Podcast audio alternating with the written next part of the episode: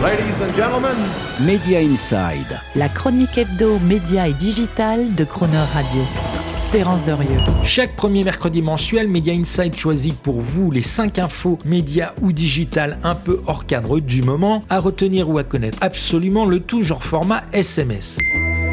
Écran noir en perspective. Plus de 4 millions d'abonnés Canal vont se retrouver définitivement privés des chaînes MCM et Canal J, propriété du groupe M6. Alors, est-ce le résultat d'un coup de pression habituel dans une discussion commerciale qui se complique ou celui de rancœurs accumulés entre les négociateurs? Toujours est-il que ce sera donc l'écran noir pour deux des plus anciennes chaînes thématiques françaises créées dans les années 80 et que Canal Plus distribuait depuis 1992 via Canal Satellite à l'époque certains s'en souviennent peut-être. Rendez-vous au 1er juillet donc pour le verdict définitif dans cette affaire qui, si elle devait en rester là, n'aura pas enrichi M6 qui avait mis le prix pour s'offrir ces deux chaînes en 2019. C'est quoi la 6G Vous n'avez peut-être même pas encore de forfait 5G pour votre téléphone que déjà les industriels nous parlent de la prochaine 6G qui sera opérationnelle vers 2030, avec encore une fois plus de débit, plus de latence, etc.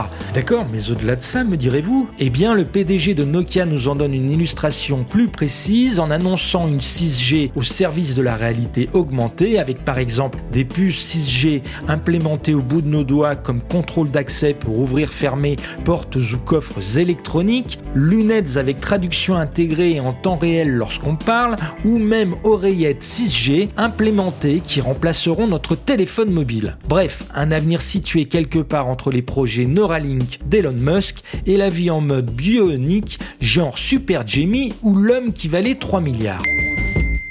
Streaming en concert live, c'est bien connu, mais malheureusement les concerts et la musique live n'ont jamais fait un copec d'audience en télévision. Pourtant, et bien qu'ayant déserté le tube cathodique, voilà qu'il pourrait revenir en force chez les streamers qui, on l'évoquait encore récemment concernant Disney+, veulent tous se différencier avec des contenus en direct live. Du coup, Netflix réfléchit à la programmation de musique en live avec des concerts et des festivals de musique en direct, sans parler d'Amazon Prime Video qui va même programmer des cérémonies musicales live comme les Country Music Awards. Une fonctionnalité bien pratique, et on aurait aimé que Netflix, Canal Plus ou Prime Video y ait déjà pensé.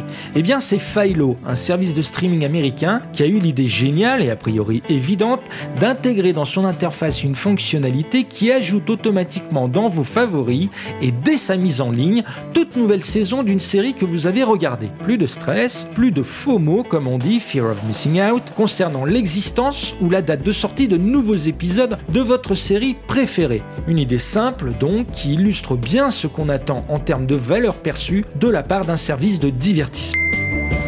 Netflix égale CBS plus NBC. C'est la conclusion d'une étude Nielsen qui montre qu'aux États-Unis, le temps de visionnage de Netflix équivaut à celui des chaînes CBS plus NBC réunies. Pour bien se rendre compte, imaginez en France un Netflix qui pèserait autant que les audiences TF1 plus M6.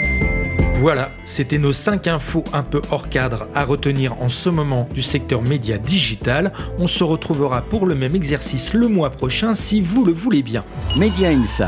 Terence Derieux, tous les mercredis à 7h45 et 19h45 et à tout moment en podcast. Cronerradio.fr